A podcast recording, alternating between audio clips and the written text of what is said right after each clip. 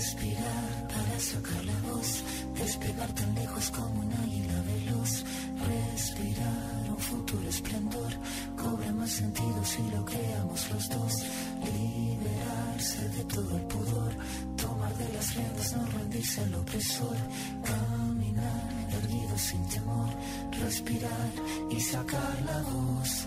Tengo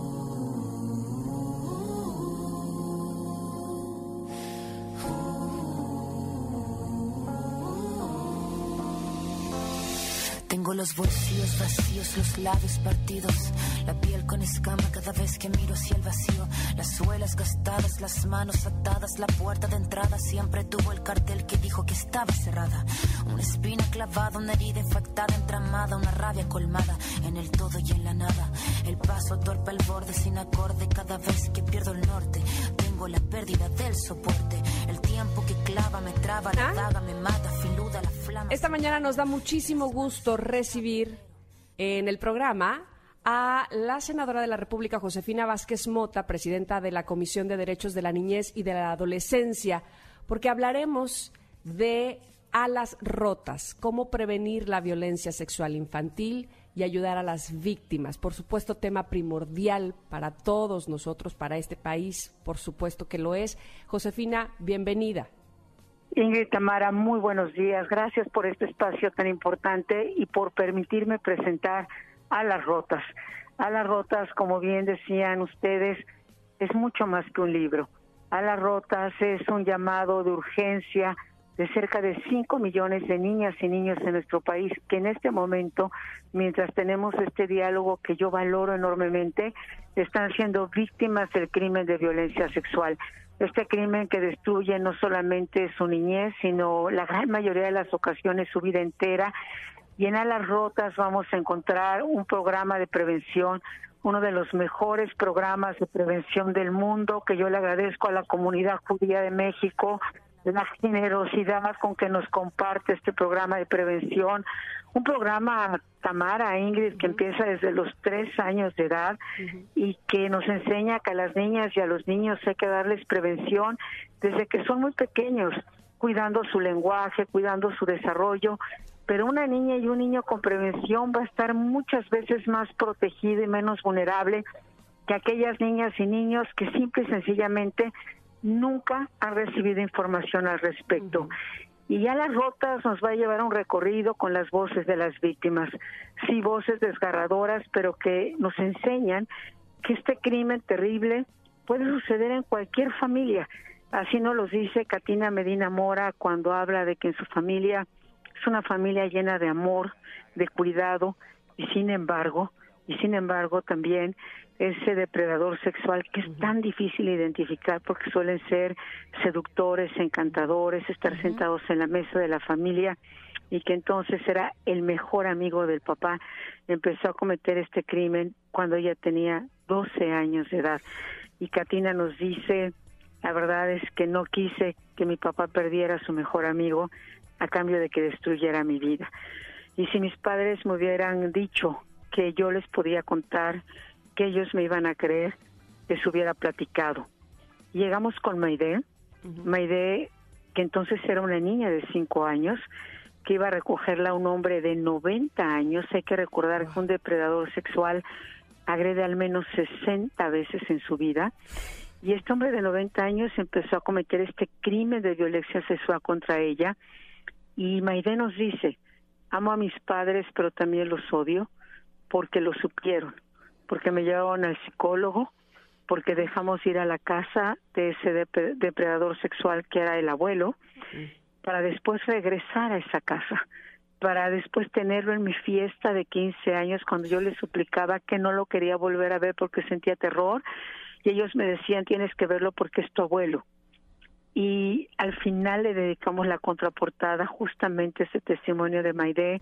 Cuando nos dice hablo por Maide de cinco años a la que nadie defendió ni quiso escuchar no más secretos sucios no más encubrimientos pero también a las rotas nos lleva un capítulo muy importante de ciberdelitos de que mamás, papás prendan las alarmas, maestras, maestros, abuelitos, la sociedad en general, como las redes sociales tienen pues una vertiente tan positiva, pero también como hay otra que es tan amenazadora porque más del 90% de los crímenes contra niñas, niños y adolescentes se hacen por las redes sociales y una vez que las redes sociales destrozan una vida y la suben a la nube, pues suelen destrozarla para siempre. Así que a las rotas es un compendio de grandes especialistas, la doctora Lira, la doctora Cecilia López de Argentina, que nos enseña cómo interpretar dibujos, gráficos de niñas y niños muy pequeños, lo que tenemos que cambiar en las leyes, lo que nos toca hacer a cada uno y cada uno de nosotros. Y bueno, pues eh, como broche de oro tenemos este prólogo del doctor Santiago Nieto, que como sabemos encabeza la unidad de inteligencia financiera y que ha sido un aliado extraordinario en contra justamente de esta violencia, del crimen de violencia sexual. Josefina, este tema eh, me, me duele. Es un tema que se me hace que todavía hay muchos tabús al respecto. Eh, yo creo que muchas personas pensamos, es que eso en mi familia no pasa. ¿No? Eso pasa en otro tipo de familia. En mi familia es una familia en la que eh, no hay abuso, menos abuso sexual. Y de pronto me gustaría eh, compartir lo que me pasó a mí hace unos años, en donde escuché que en mi familia, eh, no con mis hijos, pero sí en, mi familia, había un caso de abuso sexual. Muchas veces pensamos que un abuso sexual es algo con violencia, pero no, hay muchas formas de abuso sexual que pueden llegar a ser incluso más dañinos que cuando hay, cuando hay violencia. Eh, mi postura al respecto fue contundente. Eh, a este personaje lo saqué de mi vida, dije no lo quiero volver a ver, no lo quiero tener cerca, pero la postura de la familia no fue igual. Y a mí se me hace que es sumamente eh, violento el hecho de que la familia no tome de alguna manera partido y proteja a las víctimas. ¿Qué podemos hacer, Josefina, para hacernos conscientes de esta situación que puede ser, yo creo que incluso más problemática que el abuso en sí? Sin duda, lo que tú dices es una, una tragedia, porque es verdad. La gran mayoría de las veces, por ejemplo, en este programa de prevención, a las niñas y a los niños que se atreven a decirlo, no solamente no se les cree, se les maltrata y se les revictimiza aún más. Eh, lo primero que yo quiero decir esta mañana es cero tolerancia contra los criminales. La violencia sexual es un crimen.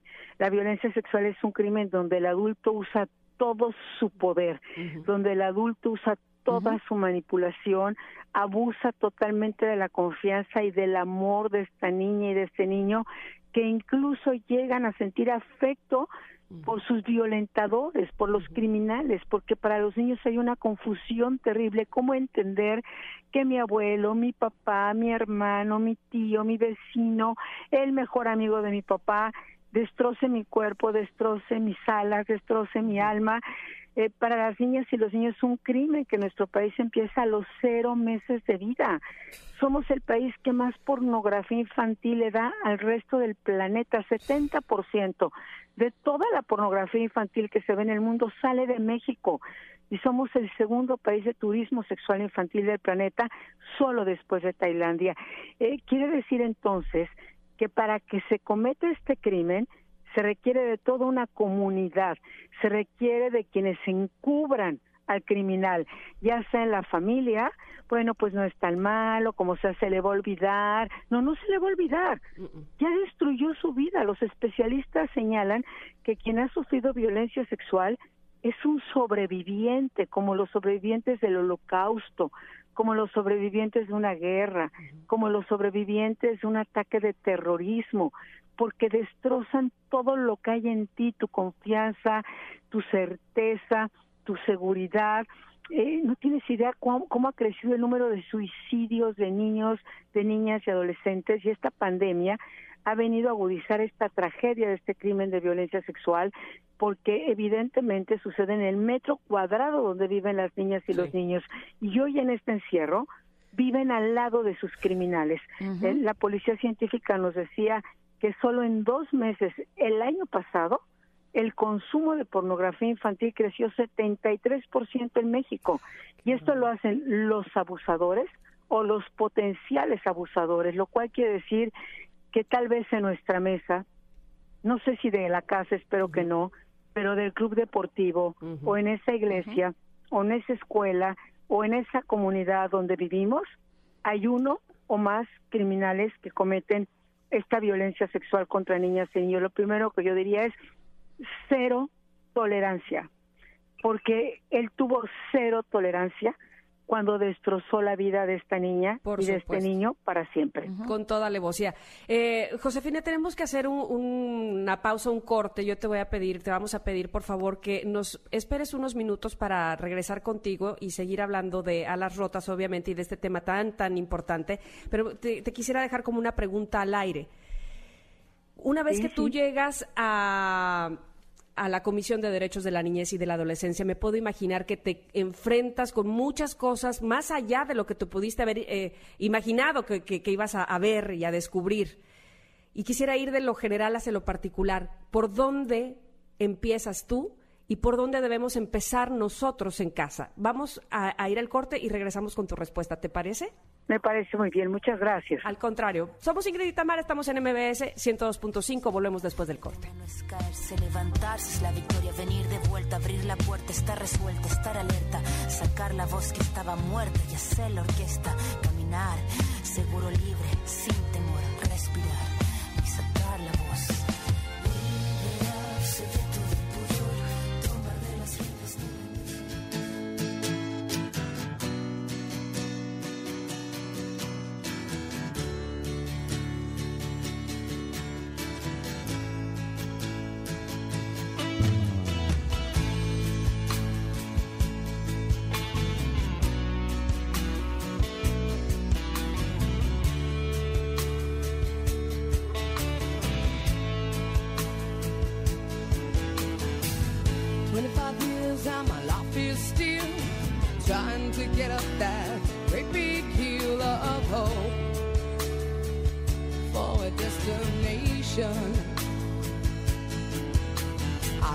realized quickly when I knew I should that the world was made up of this brotherhood of man,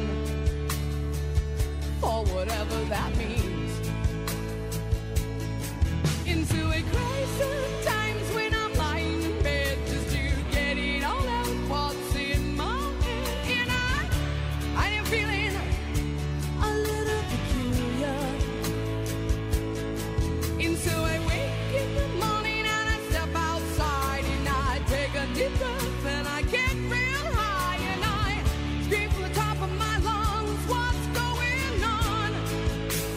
El lunes de One Hit Wonder. Esta canción es WhatsApp de Four Non Blondes. Y estamos platicando con Josefina Vázquez Mota sobre su libro A las Rotas, en cómo prevenir la violencia sexual infantil y ayudar a las víctimas. Y antes de irnos al corte, nos quedamos con una pregunta de Tamara. ¿La quieres hacer, Tam? Sí, eh, eh, le preguntaba a Josefina cómo ¿Cómo te enfrentaste por primera vez una vez que entraste a la comisión y, qué decidiste que tenía que ser lo primero que tenías que hacer? Y después irnos a lo particular, ¿qué es lo primero que tenemos que hacer nosotros en familia, en comunidad? Cómo no, Tamara. Mira, pues eh, la verdad cuando llegué a la comisión y quiero reconocer que ha habido un trabajo de todos los grupos parlamentarios porque las niñas y los niños no tienen partido. Las niñas y los niños tienen, son sujetos de derechos. Esta es la parte, eh, respondiendo a tu pregunta, más retadora, porque hasta hoy en nuestro país, en muchas comunidades, las niñas y los niños se ven como el que tiene que obedecer, como el que me pertenece, como a quien puedo hacer lo que me venga en gana, más aún en una sociedad patriarcal, machista, eh, en una sociedad donde las voces de los niños realmente se escuchan casi nada. Fíjate, ahorita en los tiempos de la pandemia hablamos mucho para nosotros los adultos y sin embargo los que han demostrado una enorme resiliencia y requieren un acompañamiento muy importante son las niñas y los niños. Y esto sucede en todos los ámbitos, pero particularmente en el crimen de violencia sexual. Así que lo primero es reconocerlos como sujetos de derechos y un, un principio básico, yo sí te creo. Cuando una niña y un niño viene y me dice, es yo sí te creo. Eh, tenemos muchísimos casos tremendos de niñas de 14 años, 15 que han vivido experiencias terribles en su vida y cuando le dices, cuéntale a tu abuela porque tú vives con ella, que tu padre te está haciendo esto, la respuesta no le puedo decir porque me va a golpear y va a decir que la loca soy yo. Entonces estamos entrando a una dinámica de una normalización de la violencia que ha llegado a la destrucción de estas vidas y muchas veces estos crímenes de violencia sexual terminan en feminicidios. Lo acabamos de ver en el caso de Mariana en Chiapas, lo vimos en el caso de la niña Fátima en el Estado de México y lo vemos de manera recurrente en nuestro país y no puede ser parte de una normalización porque una sociedad que destruye la vida de las niñas y los niños se destruye a sí mismo. Así que a las rotas yo los invito a todas y todas a que lo tengan en sus manos, a que lo leamos, está en vía digital, está en las librerías. Mañana, por cierto, me da mucho gusto invitarlos a la presentación. Mañana a las 5 de la tarde en redes sociales, dada la pandemia, estaremos presentando este libro con todas las víctimas, las coautoras, los coautores, con el doctor Santiago Nieto. Será un gran honor que nos acompañen, pero sobre todo decirles, a las rotas nos da instrumentos de acción ¿qué puedo hacer yo en mi metro cuadrado hoy? No, no mañana, hoy mismo para prevenir, para evitar que este crimen continúe, para tener cero tolerancia y también para acompañar a aquellas y aquellos que ya han sido víctimas de este crimen que reitero, casi nunca se denuncia, cuando se denuncia casi nunca encuentra justicia y que nos necesita a todas y a todos. Josefina, eh, cuando yo me mostré empática con respecto a este caso familiar y contundente, eh, eso provocó que yo recibiera eh, nueve testimonios más de personas que fueron abusadas también dentro de la familia. Y todas esas personas, evidentemente, cuando eran niños, lo dijeron, pero o no les creyeron o lo minimizaron. Fue como, eh, no es importante. ¿Por qué? Porque no eran actos violentos como tal, pero sí los tocaban o los obligaban a ver o a hacer cosas que no eran adecuadas para su edad, lo cual también es muy violento, pero no... Es violencia sexual. Todo esto que dices es tan importante, porque la violencia sexual no solo significa, digamos, actos consumados, la violencia social la violencia sexual son tocamientos, es ver materiales que, que no son aptos y que se hacen contra la voluntad del niño, es usar el dominio del adulto para lastimar y trastocar la vida de las niñas y los niños. Y, yo te felicito por esta valentía y por esta cero tolerancia, porque no hacerlo es estar del lado de los criminales. ¿eh? Aquí no hay medias tintas. Aquí si te quedas a la mitad, te quedas del lado de los criminales y te quedas atropellando a todas las víctimas.